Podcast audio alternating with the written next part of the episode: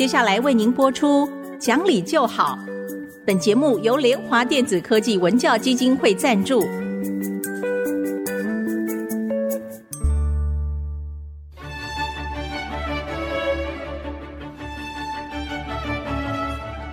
在日常生活当中，人们的不理性行为经常是隐藏在看似理性的包装和掩盖之下，很难被察觉。凡事讲理，所有事情就会简单的多。讲理的必要条件就是丰富的尝试。请听红兰教授主持的《讲理就好》。这里是 i 七之音竹科广播电台 FM 九七点五，各位听众朋友您好，您现在所收听的节目是《讲理就好》，我是红兰，我是田丽云。听众朋友好，老师好，田老师好。老师，因为最近我又给一些孩子们，就是 也不能算孩子，大学生们教书哈。嗯嗯、那那天我进教室的时候，发现热的不得了。哦、我还以为说，因为气温有点降低，嗯、也许学校就不开冷气。结果不是，坐了好半天之后，嗯、有一个学生举手说：“嗯，嗯老师太热了。嗯哼” 我说：“你如果觉得热，站起来去看看那个温度对不对？”我在想他们。是觉得老师应该去调冷气吗？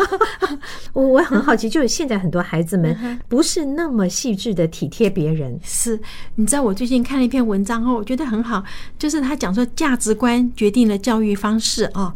他说在最近一次聚会里面，有个妈妈谈到她读国三的孩子很自律，很懂得上进。她说她都选第一排坐，认真听讲，做笔记。这个作者说：“哎呀，你的孩子长这么高，怎么坐第一排呢？他会不会挡住后面的同学呢？”妈妈说：“诶，也对。可是老师规定，成绩好的同学可以先选座位。好，就是学校都是成绩好的学生，做什么都可以。”这个作者就讲，他说他国小的时候遇到一个老师，就把成绩好的跟成绩差的同学配对在一起，规定成绩好的同学负责教那个。旁边成绩不好的啦，成绩不好的同学呢，要负责去清理这个小老师抽屉里的垃圾。所以呢，他说当年他很无知，就干脆把垃圾直接丢到那个同学的抽屉里了。哦，所以他说现在想起来，哎呀，很想找到那个同学跟他当面说对不起。所以，假如我们没有时时去反省的话，我们真的常常就是以为说最好的教育方式，其实就是伤害到某些人的那种意识形态的方式啊。嗯还有一个原因哈，我看了这篇文章后，为什么把它剪下来？我就是很想跟您谈一下。他说他的女儿昨天去同学家过夜，因为那个同学家里的房间是没有冷气的，睡不着，所以他半夜打电话来叫妈妈去把他接回家。他说折腾了一个晚上，所以妈妈没睡好，今天早上来上班的时候就精神不好。那意思是说妈妈去接了？对对对，去接了。这怎么可以？所以 这个作者就讲，他说：“哎呀，你去了。”他说：“那你没有想过那个同学的感受？”嗯，这个朋友讲说，没有冷气他睡不着啊，不然你说他怎么办？对不对？我说你可以跟他去讲，你同学没有冷气就可以睡，那么你难道不可以委屈一下吗？事实上，你这样吵着要回家，你同学应该会很难过吧？嗯，这个妈妈讲，我的女儿。有勇气做自己，我很骄傲。这这完全错误的。这个不是勇气做自己呀，对，对不对？他说孩子有有权利说出他的感觉，勇敢的做自己。哎呀，这句话是我现在非常烦恼。每个学生都在讲，老师，我今天不高兴，我说我不来上课，我勇敢的做自己。这个就有点像我们说啊。台湾社会自由，自由到过分了，过分，你忘记了应该要有一个 呃一般性原则上的机制，是你自由，你不能伤害别人，你不能影响别人。这个问题绝对出在父母身上，完全正确。所以就是说，你可以想象到这个孩子在家里，我要吃什么，我不要吃什么，父母亲辛苦烧的菜做的太烂。曾经有个孩子跟他妈妈讲，他说：“你是哪里来的？烧的菜跟猪屎一样。”这样子讲话，然后这妈妈居然跟孩子讲：“那你要不要先去买一个汉堡来吃？”你看，所以我说，很多孩子的问题绝对是出自父母的身上。或许我们应该提醒很多年轻朋友：你在做父母亲之前，当你要生孩子、养孩子之前，你得想清楚。你看，我们说养宠物都有十项规定，如果你做不到，你不可以养。养孩子绝对不止十项。如果你自己把自己都没有能教好的话，你凭什么去养一个孩子？对，其实我们也知道说，孩子的行为就是跟父母模仿的嘛，是对不对？我们常讲一句话说，孩子不会像你想的那个方式长大，他是按照你的那个方式长大，对，榜样嘛，哈。嗯。那所以这边这个妈妈会这样子讲，其实我也看到这是我们非常忧心的一个地方啦。作者讲哦，他说德国的教育很注重自律和独立。嗯。他说留学德国的朋友告诉他，你只要迟到，小孩子就不必送幼儿园了，那你父母自理了。哦哦，幼儿园就不让你进，不让你进来了啊！你说德国人就他非常守规矩嘛？可在台湾这可不得了，这个做打官司的，打官司告你。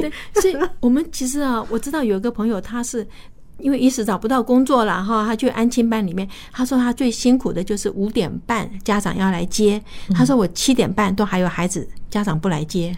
就没有办法，就你就不能够回家嘛，因为家长没来，你这个责任。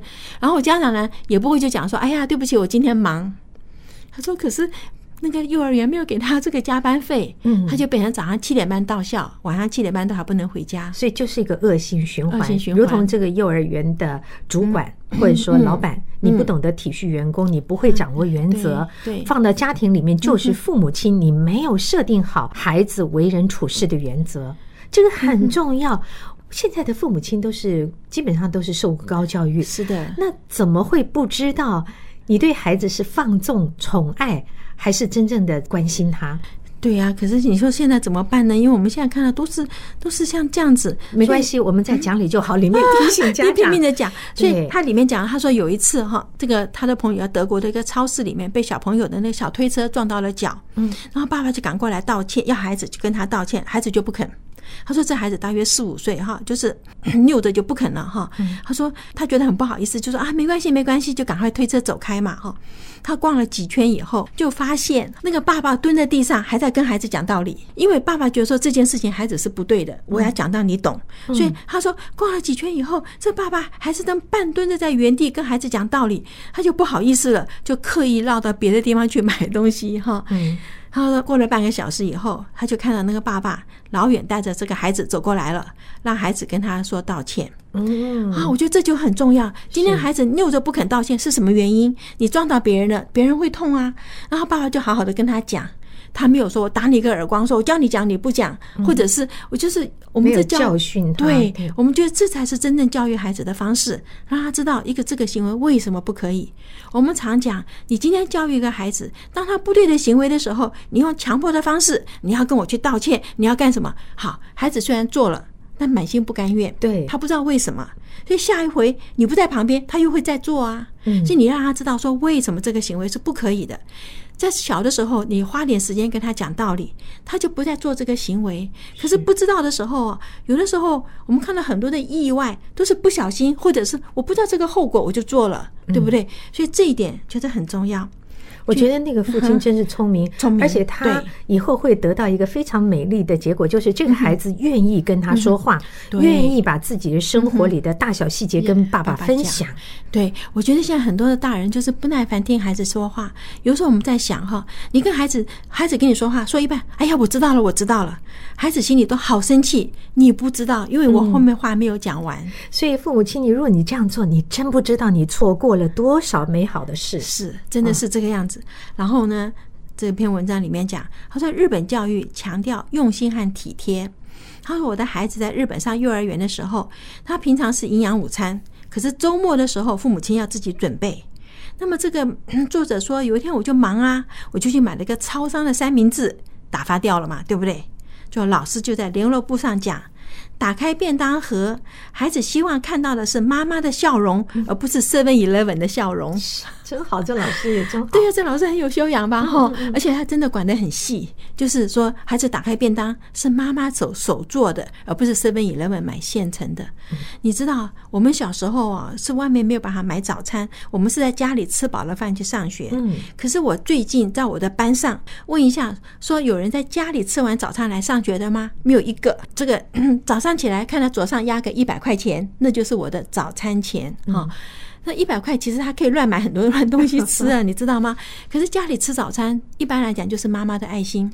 对，虽然现在外面便利商店有很多可以选购的东西，可是妈妈在家里准备一个再简单的早餐，嗯、对孩子的意义感受都是不同的。我跟你讲，眼睛看到孩子衣服穿的制服有没有干净，有没有整齐，哈、嗯，那个早上脸有没有洗干净？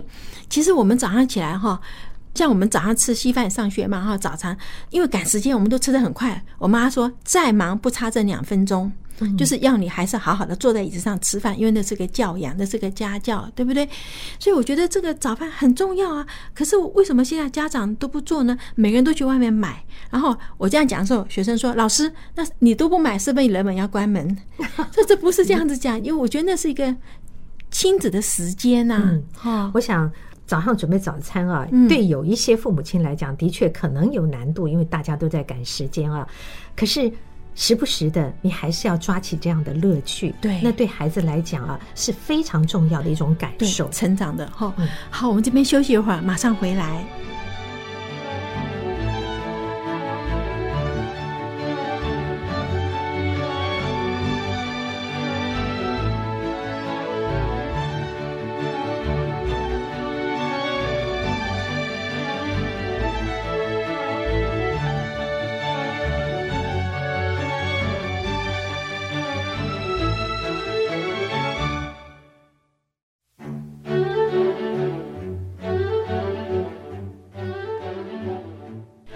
各位再回到讲理就好的节目，我是红兰老师。刚才讲到孩子们在家里的时候，从小父母亲可以给予很多很多价值观的教导。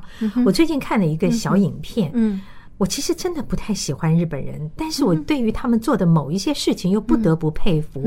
那是在讲啊，嗯，日本的小学生。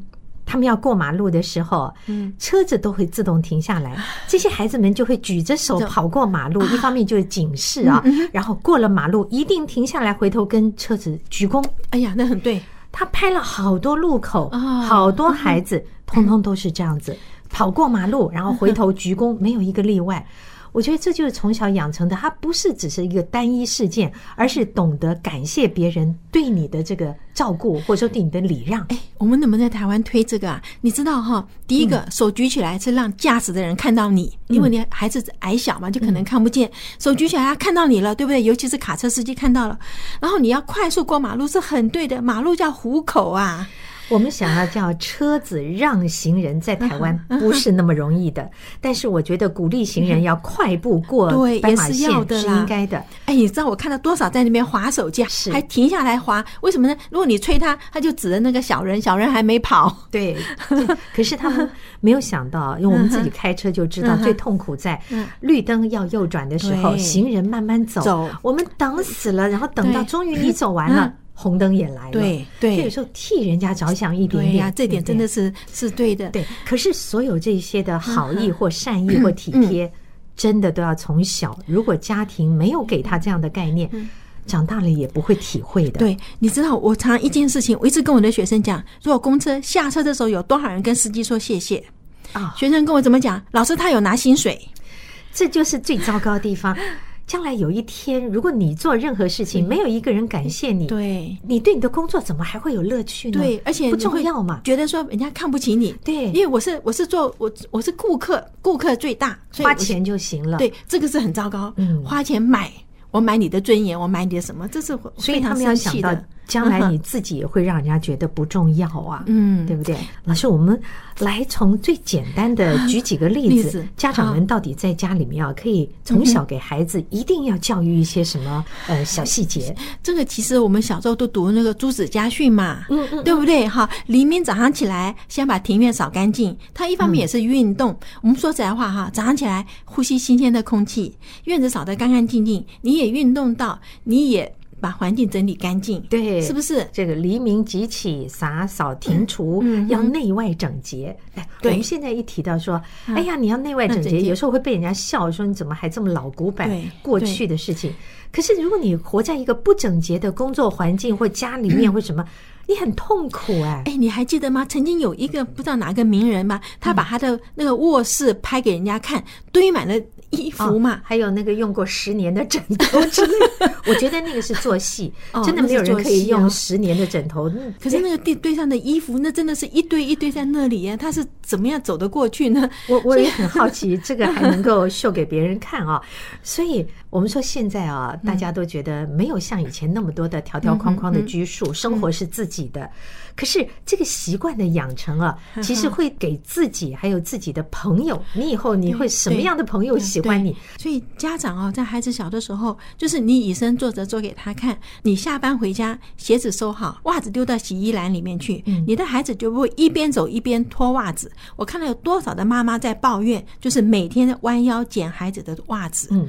我想到在《礼记》里面，我看到过这个教孩子们的一些小规矩啊。它里面讲脱鞋子这件事情，特别提醒说，你不可以把你的鞋子放在人家鞋子上。有的时候我们到人家家做客，对，大人都会这样，门口都是鞋子，没办法，就挤啊挤啊架在人家鞋子上，这是不可以，其实这非常不好。对，我们常去看到很多人家，因为我们去进台湾，我们进房子是脱鞋子的嘛，哈。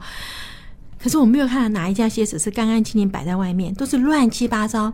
而且他家里很干净，外面真的是一塌糊涂。嗯、我很幸运，就是我所住的地方啊，嗯，嗯，当时我们有严格规定，嗯、虽然我们的梯厅都很大，嗯哼，不准放任何东西，啊、不管是鞋子，还有小朋友的那个脚踏车什么，嗯、我们当时是全社区的人大家都同意，嗯、你的鞋子就应该在家里做鞋柜。其实你知道吗？我们这个社区也有这个规定耶，但是没有人理啊。这个警察是可以抓的，因为现在 呃，我应该讲警察可以罚。因为现在的社区管理法里面 其实都有，你不可以把这些东西放门外，影响观瞻之外，最主要它是说安全、安全、安全。所以如果真的受不了邻居太过分，放了太多，您其实可以去打电话报警，提点他们一下啊。好，可是在朱子家训里面啊，我觉得还有一些嗯。也可以告诉孩子们呢，比方我记得有这个一粥一饭当思来处不易，应该也是有有。不过我们以前小时候父母亲用的是恐吓的口气，就是长麻子，对不对？就用恐吓的。但是真的让孩子知道说一丝一缕来之不易。现在很多的小学让孩子去种田，现在南部南部好几个嘛，种完田以后他有学校他收成那个米呀，因为我以前有捐款，我还收到过一包他们自己学校种的，这是很好。孩子经过辛苦。真的，一粒饭都不会乱丢了。嗯嗯，我们也许在家里面可以让孩子试着学习去种一盆植物啊，是的，呃，照顾好这盆植物，或者是养一个小宠物，他要照顾好小宠物，这都是学习。这那小宠物，你知道现在不是很多人养一养就把它放放生，那个是放死耶！我真的看到都觉得好好好可怜呐，不安心呐。我们在这个宠物身上的晶片植入这件事情，应该做得更完备。我知道是有这样子抓到，没有这样子他会罚他吗？还是怎么样？我也不太清楚。但是总之有法就应该要守。我们现在有点糟糕的是，有些法不守，对，不去执行哈。我我现在是有固定捐钱给一个狗园，因为我捐给他原因就是说，一方面是养它，一方面让他去结扎。嗯，因为就是不让他生一大堆嘛，哈，所以应该结扎这也是个很重要的事情。嗯嗯。很多年轻人喜欢养宠物，感觉上是一种非常时髦的做法。嗯，特别要提醒家中的父母亲，如果你的孩子们也是养宠物的话，你其实要让他知道，养宠物有一些必须遵守的原则。你的态度是什么？对对，它不是你的身上一个装饰品。对，我其实有邻居是嗯，把宠物当装饰品，因为这个宠物身上全部都是名牌的，什么 Chanel 的小鞋子、小项链什么的。我我是非常非常不能认同，我觉得这样子教出来的孩子价值观当然有问题，这是有问题，而且还有一点就是说，觉得宠物不是喜欢的时候养一养，不喜欢就把它丢了，它其实是一个责任呢。嗯，这真的是一个责任。老师，我们家的那个朱子家训里面还有什么可以提醒孩子们的？我我记得有一句，嗯，他讲这个。就是你的用品啊，嗯，要好，但是也要节约，就是说不要很贵，品质要好，两者兼顾。对，嗯，好，这一点哈，你知道，我们以前东京因为来之不易，嗯，其实我们是很宝很宝贝的啦，哈。那现在呢，我们的学生就讲，老师你要消耗，他才会有经济。你看那个观念也没有错，但是。我们可以交换吧，你不必把它扔掉啊，对呀、啊。我们现在很多东西都很好，啊、所以我是很赞成这种办公室团体最多了啊，嗯、彼此之间把你用不着的还不错的东西，还有我们也说过，毕竟还是有一些生活里有匮乏的人，嗯、他们会有需求，对，我们挑一些还很好的、用不到的东西可以送给他们。你知道我们东西，如果说我曾经有过这东西，那我要用，我会先去找，我找不到我才会再去买。可是现在不是，因为老师我的时间很值钱，因为我觉得现在年轻孩子的零用钱拿的很容易 啊，没错，需要就可以买，身上钱是足够的。对，不过我觉得这个。你要知道，将来谁也不知道我们的未来日子是怎么样。怎么样？对的，啊，所以早早的先做一些呃准备。我我觉得那是一种性格上的训练。你知道，我爸以前讲，该用的 我一定让你用。他说不用，爸小气；不该用的，他说谁的钱你都不可以用，那叫浪费。是。包括饮食也一样。哦，对呀，我们可以去体会好东西，嗯，好吃的你都可以去试，但是你不可以在自己的经济情况并不好状况之下，我非要去吃一个什么意大利式的料理，我非要吃个日本料理，其实那也不必。有啊，现在学生在网络上，因为我们现在教书哈，看到很多学生，你看他抱怨的东西都觉得没有道理。爸爸给他一个月三千块叫伙食费，好，他说不够用，爸说加到四千，他说。你是什么样的爸？然后呢？我没有要求你生我。大家都学会了这句话，真是的。所以我还是说，父母亲，你要在做父母之前、生孩子之前，先想清楚你有没有准备好，不是养孩子而已，而是你有没有教导他的能力，教会他。因为有一天你要走掉的时候，他要去跟谁讲说我没有要求你生我，那时候怎么办？对，好，那我们今天就跟各位谈到这儿。如果您想重听今天的节目，可以上 Podcast 再听一次。好，谢谢各位的收听，我们下期再会。